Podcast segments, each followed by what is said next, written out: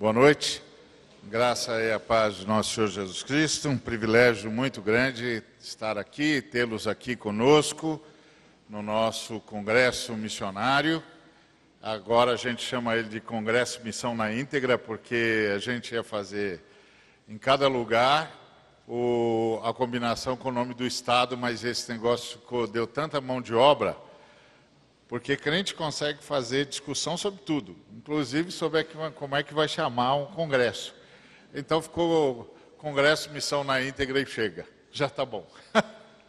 então, uh, privilégio muito grande tê-los aqui, é uma honra. O grande objetivo desse congresso é chamar a atenção da igreja brasileira para a missão da igreja, que a missão da igreja é é uma missão integral, é um, uma oportunidade da igreja ouvir vários irmãos e irmãs que têm sustentado a reflexão teológica no Brasil, a partir de uma realidade brasileira, de uma devoção ao Senhor, de um respeito profundo às Escrituras e de uma mensagem relevante para a história, a partir da história que nós estamos vivendo, respostas que as Escrituras sagradas oferecem para que a igreja seja relevante no lugar e na hora em que está.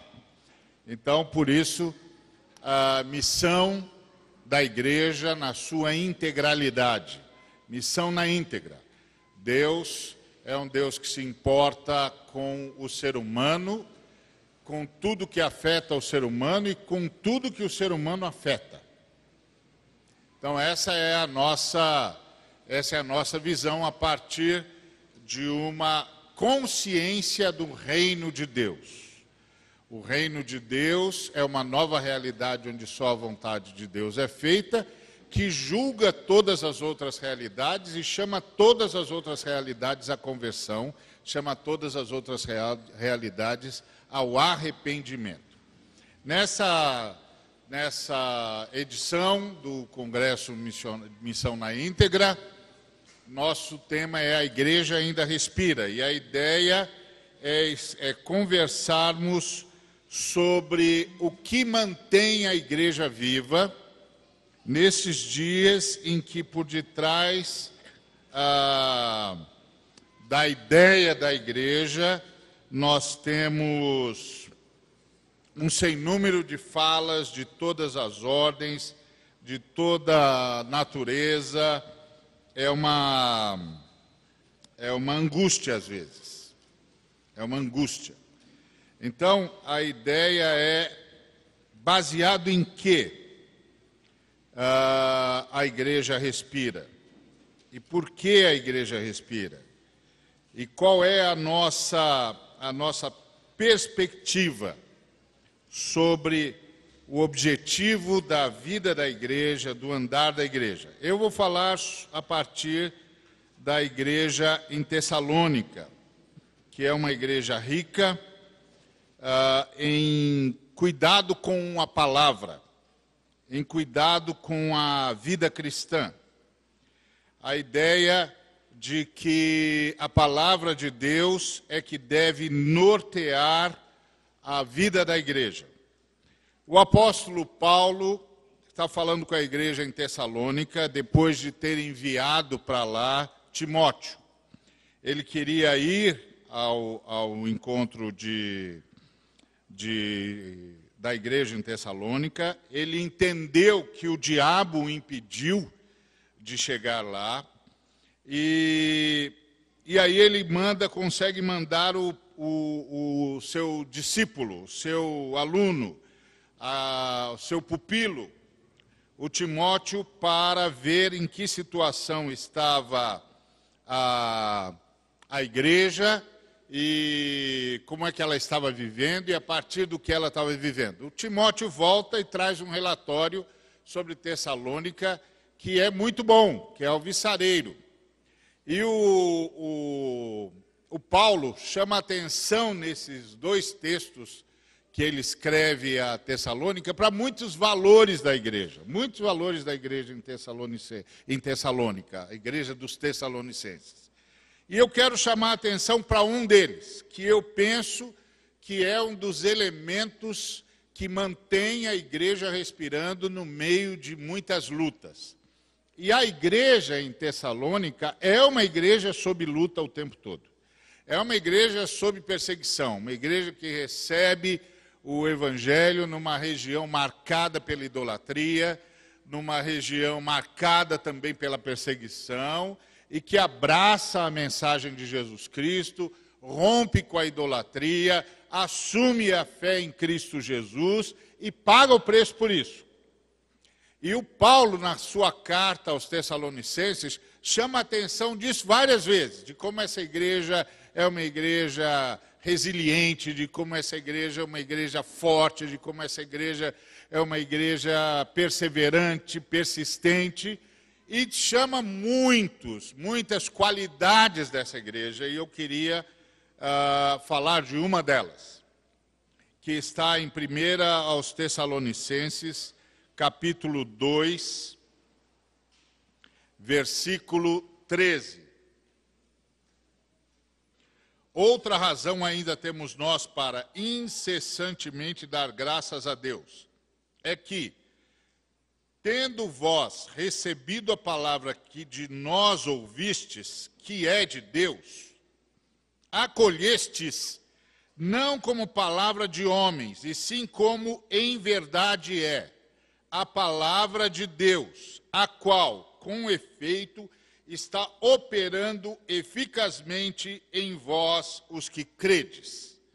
E aí, para esse, esse elemento, N elementos aqui na, nas duas cartas de Paulo aos Tessalonicenses, o amor deles por Jesus Cristo, o amor pela volta de Cristo, o desejo pela volta de Cristo. Há também as angústias de dos Tessalonicenses. Eles estavam perdendo muitos irmãos ah, sob a perseguição, eles tinham uma, estavam colecionando mártires, estavam sem saber o que é que acontece com as pessoas quando morrem, o que que que palavra de consolo que o apóstolo poderia ter para eles no meio de tanta morte, de tanta dor. E é no meio disso que o Paulo ensina sobre arrebatamento, é no meio disso que o Paulo ensina sobre a transformação do corpo, é no meio disso que o Paulo ensina sobre estar na presença do Senhor, aguardando o grande dia da ressurreição. Ou seja, uma das coisas mais maravilhosas de ler as, as cartas uh, na Bíblia é que as cartas na Bíblia não são teologia pelo diletantismo. Não são teologia porque um grupo de pessoas resolveu que ia discutir quantos anjos cabem na cabeça de um alfinete. É teologia que nasce da angústia, é teologia que nasce das perguntas da igreja, que nasce do sofrimento da igreja, que nasce da realidade da igreja, de uma igreja que pergunta: é assim mesmo? É com essa, é com essa tribulação mesmo? É com essa angústia mesmo que nós temos de conviver? Ser cristão é viver mesmo no meio dessa loucura de gente que nos odeia de graça, nos persegue à toa, nos mata como se fôssemos animais? E a essas perguntas que o Paulo responde com duas cartas preciosíssimas, de onde tiramos N ensinamentos, e inclusive tiramos teses e mais teses sobre arrebatamento, sobre ah, os que morreram, os que estão na presença do Senhor Jesus agora, aguardando em paz ah, a ressurreição. E é interessante que o que para nós hoje era tese, eram palavras de consolo para os tessalonicenses, porque os tessalonicenses não estavam fazendo uma perguntinha baseado numa curiosidade qualquer. Eles estavam fazendo a pergunta baseado na coleção de mártires. Os nossos irmãos estão sendo assassinados. Os nossos irmãos estão sendo mortos. Nós estamos perdendo muitos irmãos. O que está acontecendo com eles? E o que é que nós podemos esperar? É, né? Baseado nisso que o apóstolo Paulo responde. O apóstolo Paulo não está fazendo diletantismo, não está fazendo exercício acadêmico puro e simples, ele está respondendo à angústia de uma igreja a partir da orientação do Espírito Santo para a necessária pastoral que aquela igreja demandava e precisava receber. Então, ele cita N possibilidades, N coisas maravilhosas sobre a igreja em Tessalônica, mas eu quero ressaltar isso. O amor que eles têm e como eles acolheram a palavra que ouviram, não como palavra de homens, e sim como em verdade é a palavra de Deus. E eu queria então conversar um pouco com você, tendo em perspectiva agora a igreja brasileira que precisa respirar, manter-se respirando nesses dias. Vamos orar? Obrigado, Senhor, por esse momento. Obrigado por esse encontro, obrigado por todas as pessoas que tens trazido já e que trarás. Obrigado por todos os preletores e preletoras. Obrigado, Senhor, por tua bênção, tua presença maravilhosa, que é sustentada aqui entre nós pelo sangue de Jesus Cristo e apenas pelo sangue de Jesus Cristo. Sabemos que não há mérito nenhum da nossa parte, que estás conosco e que estás por nós, não porque nós o mereçamos, mas por causa do Senhor Jesus Cristo, Cordeiro de Deus, teu Cordeiro, que tira o pecado do mundo e que garante-nos acesso ao Santo dos Santos, diante da tua presença graciosa e maravilhosa. E só ousamos estar diante de ti pelos méritos de Jesus Cristo, a quem honramos, a quem servimos e por quem te agradecemos.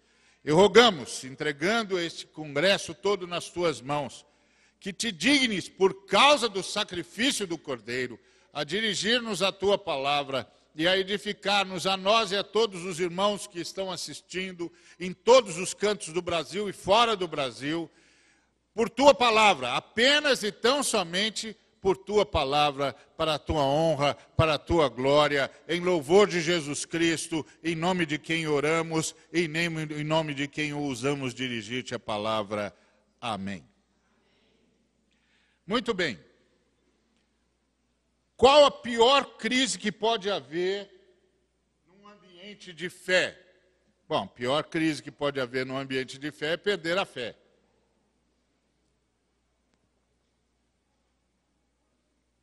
E quando é que um ambiente, um, um grupo de fé, uma comunidade de fé entra em crise? Quando as suas bases estão sob júdice.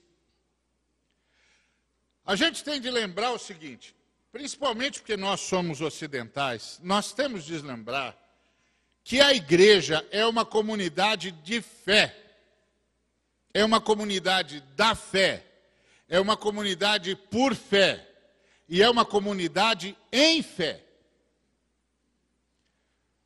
Portanto, uma igreja que tem as bases da sua fé solapadas, vai ter uma grande dificuldade de se sustentar em meio a um ambiente inóspito. Por quê? Porque simplesmente não consegue crer mais. Pura e simplesmente. E a igreja não é um movimento acadêmico, não é um movimento ideológico. A igreja não é um movimento social, pura e simplesmente. A igreja é uma comunidade que nasce da fé, que nasce pela fé, que nasce por fé e que nasce para a fé. Se a igreja perder essa dimensão, ela é tudo menos igreja. Não é mais igreja do Cristo não é mais igreja da Trindade, porque simplesmente não tem mais fé. E a fé da igreja é uma fé a partir da palavra que lhe é proferida. O apóstolo Paulo disse que a fé vem pelo ouvir da palavra de Cristo. Ou seja, segundo o apóstolo, fé é um presente que é adquirido, que é recebido enquanto exposto à palavra de Cristo.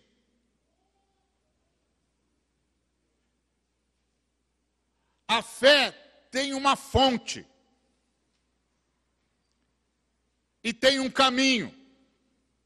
A fonte é Deus, porque a fé é um presente de Deus, é uma convicção. E uma convicção pode ser fruto de uma pesquisa? Pode. Uma convicção pode ser fruto de um apanhado de, de, de provas? Pode. Mas não a convicção que nós chamamos de fé. Porque a convicção que nós chamamos de fé é a certeza de coisas que se esperam e convicção de fatos que não se veem. Como alguém pode ter certeza do que espera se ele não tem mais do que agora?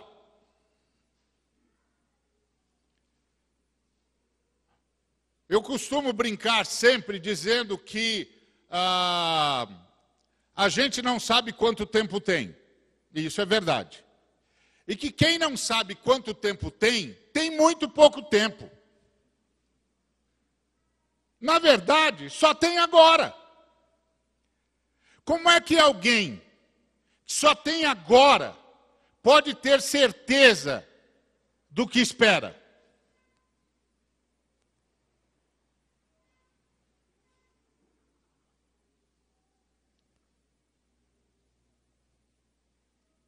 E como é que alguém pode ter convicção de fatos que não se veem?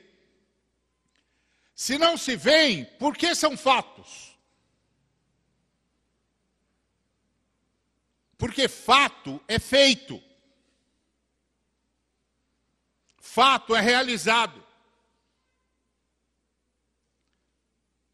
Fato é passado.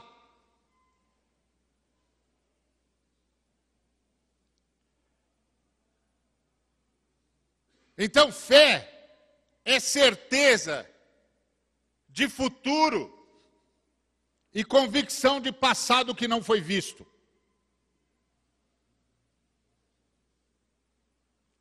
Então o que é fé? Fé é um milagre.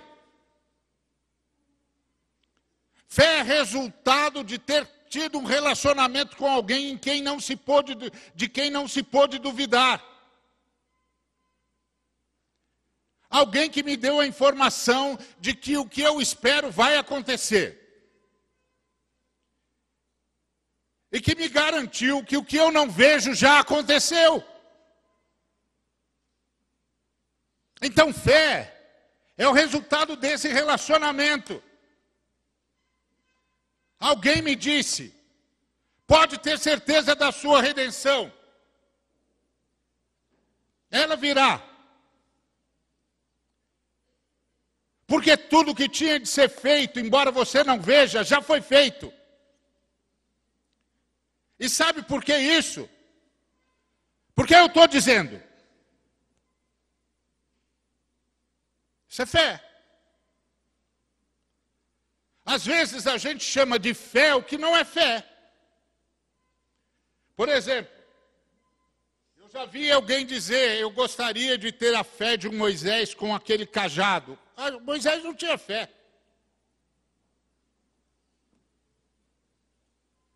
O cajado de, que Moisés carregava não era o cajado da fé, era o cajado da incredulidade.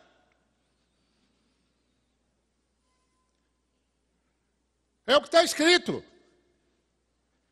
Porque o Senhor disse para Moisés: Moisés, você vai lá, fala com os anciãos, diz para ele que eu apareci para você e que eu vou libertar o povo de Israel. Aí o, o, o Moisés está ouvindo aquilo e Deus disse: Eu vou te dar um sinal. E o sinal que eu vou te dar é o seguinte: depois que você tiver feito tudo isso, a gente vai se encontrar nesse monte de novo. E Moisés começa a pensar: Mas isso não é um sinal. Quer dizer, eu vou lá, reúno os anciãos, depois de 40 anos. 40 anos que eu saí fugido, perseguido pelo Faraó, 40 anos lá andando no deserto, cuidando das ovelhas do meu sogro. Eu apareço lá para os anciãos, digo: Oi, pessoal. Lembra de mim? Moisés, o príncipe, lembra eu? Pois é, voltei. Voltei porque o Deus de Israel apareceu para mim. E ele disse para conversar com vocês e dizer para vocês que nós vamos embora daqui, que ele está nos aguardando no deserto.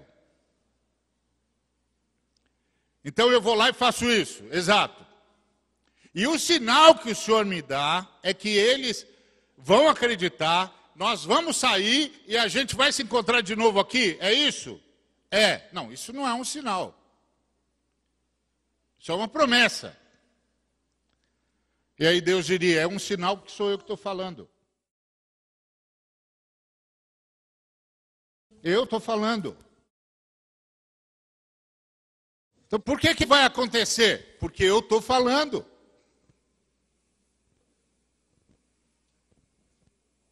Por que, que eles vão acreditar em mim? Porque eu estou falando. Aí ele disse: Ah, Senhor, eles não vão acreditar em mim. Como não vão acreditar em você? Eu estou falando que eles vão. O problema do Moisés é que o Moisés não conseguia acreditar no que estava vendo ou que estava ouvindo. É que a gente olha para o Moisés já nessa perspectiva da fé. Mas o Moisés vem vem para Deus na perspectiva da incredulidade. Ele vê uma sarça que arde e não se consome e diz: Vou ver esse fenômeno. Essa fala do Moisés é fala de um homem do século 21, porque no século dele qualquer cara cairia de joelhos e diria: ah, Tem um Deus sarça. Mas ele já está tão cansado depois de 40 anos, que ele já perdeu a perspectiva dele. Ele já perdeu a perspectiva de que vai ser alguma coisa. Ele já perdeu a perspectiva de que vai fazer qualquer coisa. Ele está com 80 anos, meu amigo. Ele não acredita mais em nada. Um dos homens mais bem preparados do mundo passou 40 anos cuidando de ovelhas. Um sujeito que podia ser faraó, passou 40 anos andando no deserto carregando ovelha, que nem era dele. Eu não acredito em mais nada. A vida acabou. Aí ele vê uma sarça que estava ardendo e não se consumia. Ele falou: ah, deixa eu ver o que, que é isso. No tempo dele, ninguém falaria assim, todo mundo cairia de joelho. Um Deus sarça, tem outro Deus, tem outro Deus. Ele falou como se fosse um cara do século 21. Deixa eu ver esse fenômeno. Aí quando ele está se aproximando, Deus fala: Moisés, Moisés. E ele fala: Oi. Vai andando. Aí Deus é que bota ele no lugar e diz: Ô oh, rapaz, tira a sandália do seu pé, rapaz, você está em terra santa. Aí ele tem medo de Deus. Aí Deus dá todas aquelas ordens para ele. Ele diz: eles não vão acreditar, eles não vão acreditar, eles não vão acreditar. E Deus diz: o que, que você tem na mão? O cajado, joga isso aí no chão. Aí ele joga, vira uma, vira uma cobra, uma serpente, e Deus diz: pega pela cauda. Ele tem medo que ninguém pegue a serpente pela cauda. Pega pela cauda, rapaz. Você está duvidando de mim, agora pega pela cauda. Aí pegou pela cauda. Agora bota a tua mão no seu peito. Agora tira. Está ah, leprosa. Bota de novo. Agora tira. Está boa. Pronto, vai lá, faz tudo isso na frente deles que eles vão acreditar. Isso não é a perspectiva de quem tem fé. Essa é perspectiva de quem é incrédulo. Então ele está levando aquela, aquele cajado porque ele é incrédulo. Depois é que ele vai virar um homem de fé realmente. Porque fé é fruto de um presente de Deus, de um relacionamento com Deus. E fé vem de ouvir, de dar ouvidos à palavra de Cristo. Se você não dá ouvidos à palavra do Cristo, não vai ganhar fé. Fé é um presente de Deus. A Bíblia diz: pela graça sois salvos mediante a fé, isso não vem de vós, é dom de Deus. Aí a gente diz assim: o que, é presente de Deus? A graça ou a fé? Graça não é presente de Deus. Graça não é uma coisa que você recebe. Graça é uma disposição no coração de Deus. Lá em Atos 27, quando Paulo orou pelos caras que iam morrer no naufrágio, no 14 dia o anjo do Senhor apareceu para ele e disse assim: Olha aqui, Paulo, vai acabar o barco, vai perder a carga, mas Deus, por sua graça, por sua graça, concedeu a você. Então, o que o Paulo está dizendo é assim: Deus, por sua graça, vos salva, concedendo-lhes fé. Porque graça não é a quarta pessoa da Trindade, não.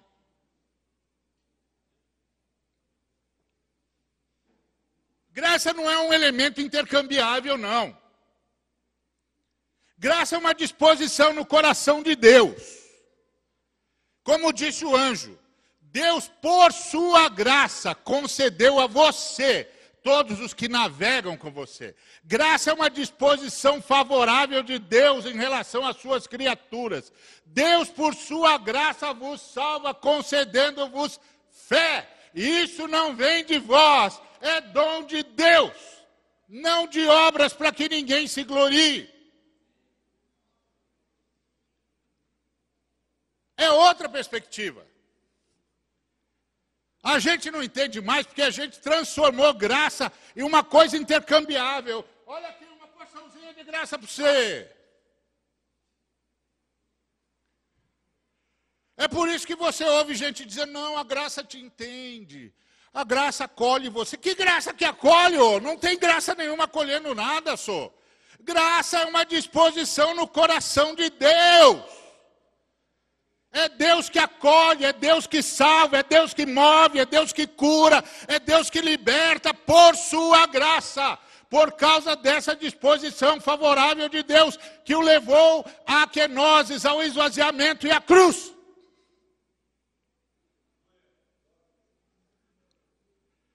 É outra perspectiva. Outra perspectiva. Então, fé é algo que Deus nos dá pela audição da palavra. Enquanto ouvimos a palavra de Cristo, o Senhor nos dá fé, convicção de que a redenção que esperamos virá porque o que tinha de ser feito por nós foi feito.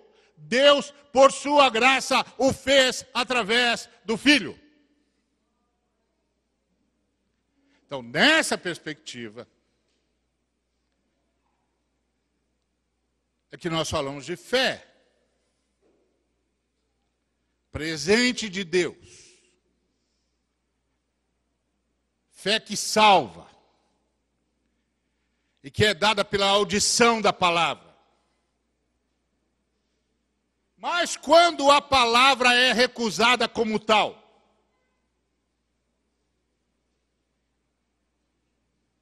que é o que acontece hoje no Brasil. Hoje no Brasil nós temos dois extremos. Nós temos o extremo é, do, do, neoliberalismo teológico, para quem a Bíblia e nada é exatamente a mesma coisa, é um livro para você ficar dissecando, dissecando, dissecando, dissecando, dissecando. Ah, isso aqui não é, isso aqui também não é, isso aqui também não é, isso aqui também não é, isso aqui não é, isso aqui só é se for isso, se for aquilo, é, aqui não é. E claro que os teólogos são a autoridade para dizer o que é e o que não é.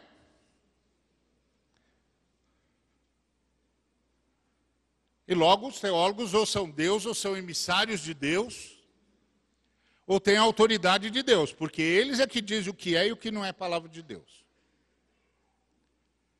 E do outro lado você tem esse pessoal ultra, do outro lado, neo, não sei das quantas, Para quem a palavra também não quer dizer nada, porque ele sentiu a palavra. Ele sentiu a palavra. E como sem se dar conta, ele acreditou na premissa do teólogo liberal, porque, como dizia Aquino, os extremos se encontram. Ele não está mais preocupado se o que ele está dizendo conversa com o resto da Bíblia. O que importa? Se ele tivesse no extremo de cá, ele diria, por causa dos critérios científicos, e do lado de lá ele diz, porque eu senti. Dá no mesmo. Aqui não estava certo. Os extremos se encontram. Pro de cá, a palavra é algo risível. Pro de lá, a palavra é um instrumento manipulável. O de cá ri baseado na sua pseudociência. E o de lá manipula baseado na sua pseudo comunhão com Deus a partir das sensações. Uma igreja dessa vai morrer.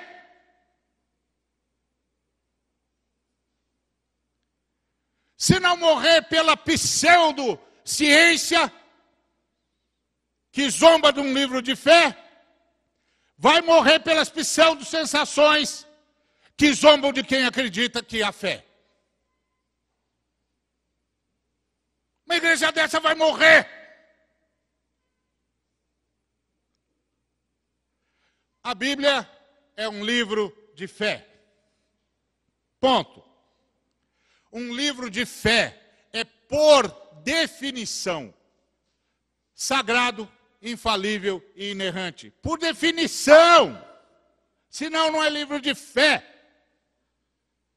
Porque fé é um presente de Deus.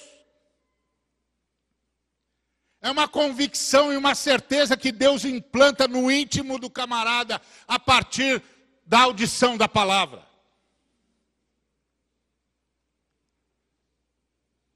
Ponto.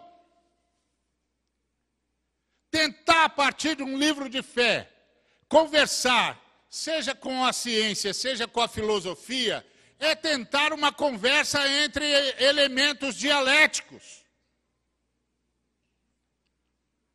Todo mundo sabe o que é dialética. Eles andam em paralelo e os paralelos não se encontram.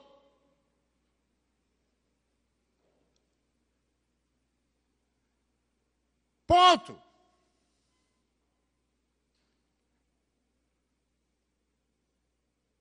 É um livro de fé. Esses dias eu estava falando num, num encontro da ETAL latino-americana aos teólogos e eu disse: Eu tenho um pedido para vocês. Devolva a Bíblia para a gente. Devolvam a Bíblia para a gente. Porque vocês estão nas suas torres de marfim. E nós estamos lidando com gente que está dando um tiro na cabeça. Vocês estão nas suas torres de marfim atrás dos seus títulos ou os outros extremos atrás dos seus carros e dos seus, das suas fortunas ganhadas, ganhas às custas da fé do povo. Enquanto nós estamos lidando com um mundo que a cada cinco segundos morre uma criança de fome. Devolvam-nos a Bíblia. Quem foi que perguntou o que vocês acham?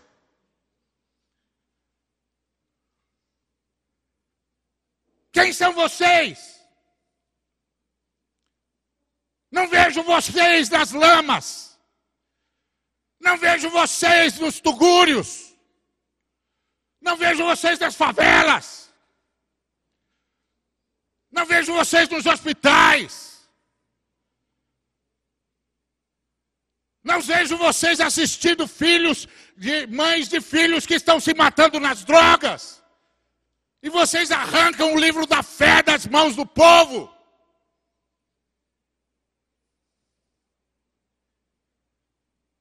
Quem são vocês? Quem diz que nós queremos conversar com elementos dialéticos?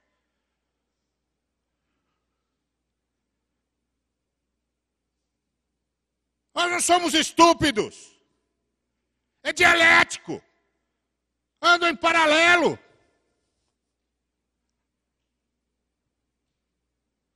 Deixemos isso por conta de Deus. Porque se a, matemática fractal está certa, os, os paralelos se encontram no infinito, então que seja um encontro em Deus.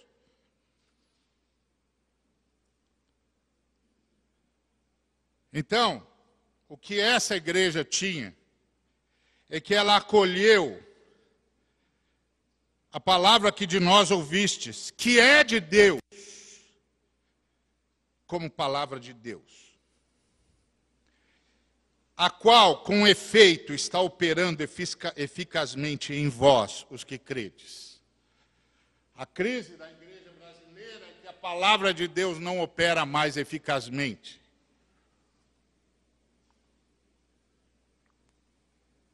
Ela não opera eficazmente porque ela não é mais crida.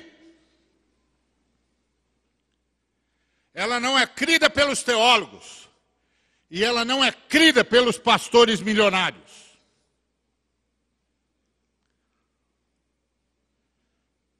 Pelos neos não sei das quantas,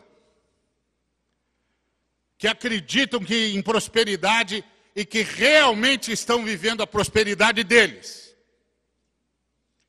Enquanto o povo continua exatamente onde sempre esteve, chafurdando na lama da miséria aguardando uma promessa que nunca se cumprirá.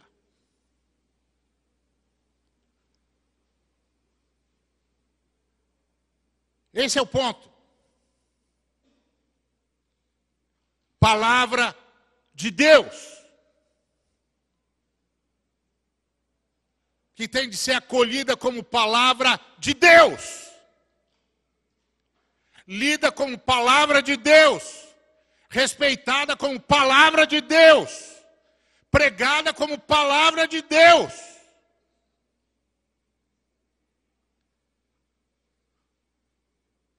Porque a Bíblia é um livro de fé. Que não tem nenhuma intenção e não objetiva ser secundada carregada ou sustentada por qualquer outro elemento que não seja fé.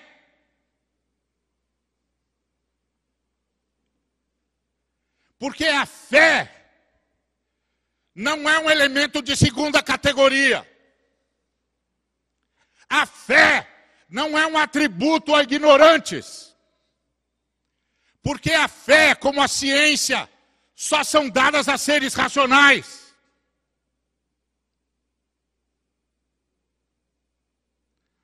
A fé não é um elemento da estupidez. Pelo contrário, só é possível a razão. A diferença é que a fé expande a razão, enquanto a ciência delimita. A fé declara, enquanto a ciência investiga. A fé acredita que Deus fez ciência, enquanto a ciência acredita que não precisa de Deus.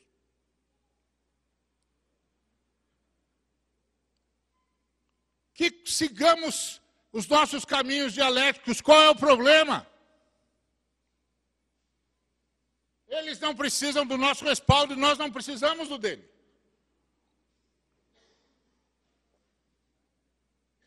Porque é fé, é um presente de Deus. Portanto, é administração divina.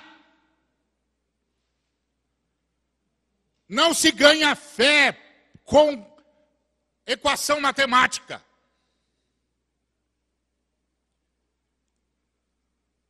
Fé. Esta é a palavra de Deus ela nos fala de Cristo. E não é possível dizer que se teve uma experiência com Cristo sem o respaldo do livro que dele fala. Porque sem ele haveremos, teremos tantos Cristos quantas experiências se julgarem possíveis ou passíveis de serem contadas. O sujeito não pode dizer tive uma experiência com Deus que ele não consiga mostrar na palavra de Deus. De um jeito ou de outro.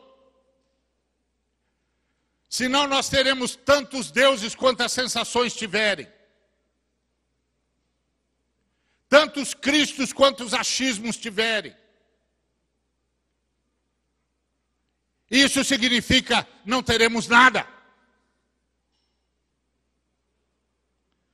Então, aqueles que não estão dispostos a ter a palavra de Deus como uma palavra de fé, deixem-na, por favor, deixem-na. Nós não estamos pedindo para vocês nos ajudarem. Nós não estamos pedindo para vocês nos ajudarem. Pode deixá-la. Nós não precisamos. Nós não temos de conversar com os existencialistas. Nós não temos de mostrar para os empiristas. Você não crê? Não crê. Tá bom. Simples assim. Mas não. Isso vai fazendo com que tudo seja conspurcado. Lembro de um camarada que disse: Vamos fazer um curso sobre como evangelizar pessoas da religião tal. Eu disse: A gente não evangeliza pessoas da religião tal. Não? Não. Não evangelizamos pessoas nem da religião tal, nem da religião bistal, nem da religião bistral. Nós não, não evangelizamos pessoas de religião nenhuma. Então, o que, que você evangeliza? Gente! Evangelizo gente. Não saio rotulando gente para evangelizar. Evangelizo gente. Não saio lá para provar para o cara que a religião dele não presta. Eu saio para apresentar uma pessoa. Eu não sei no que você crê, mas me permita te apresentar uma pessoa. Eu não tenho de desmontar o cara. Eu tenho uma pessoa para apresentar para ele. Pode ser que ele tenha ouvidos para ouvir. Hoje.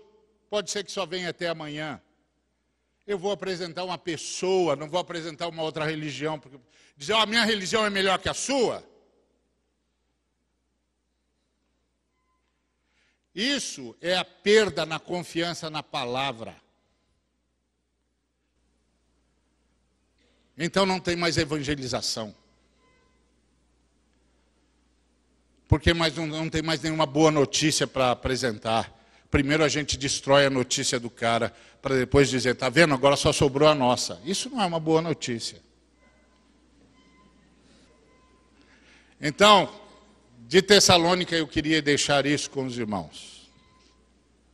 Acolhestes a nossa palavra, não como palavra de homens, mas como palavra de Deus, porque é palavra de Deus. E é a partir daqui que a igreja se sustenta. A igreja tem um livro de fé. E o que sustenta um livro de fé é a sua coerência interna. Pura e simplesmente isso. É um livro de fé. E fé é um presente de Deus a partir da audição da palavra de Deus. Se a palavra de Deus não é crida, não pode mais ser anunciada. Se não pode mais ser anunciada, não é mais fonte de fé. Que Deus nos abençoe.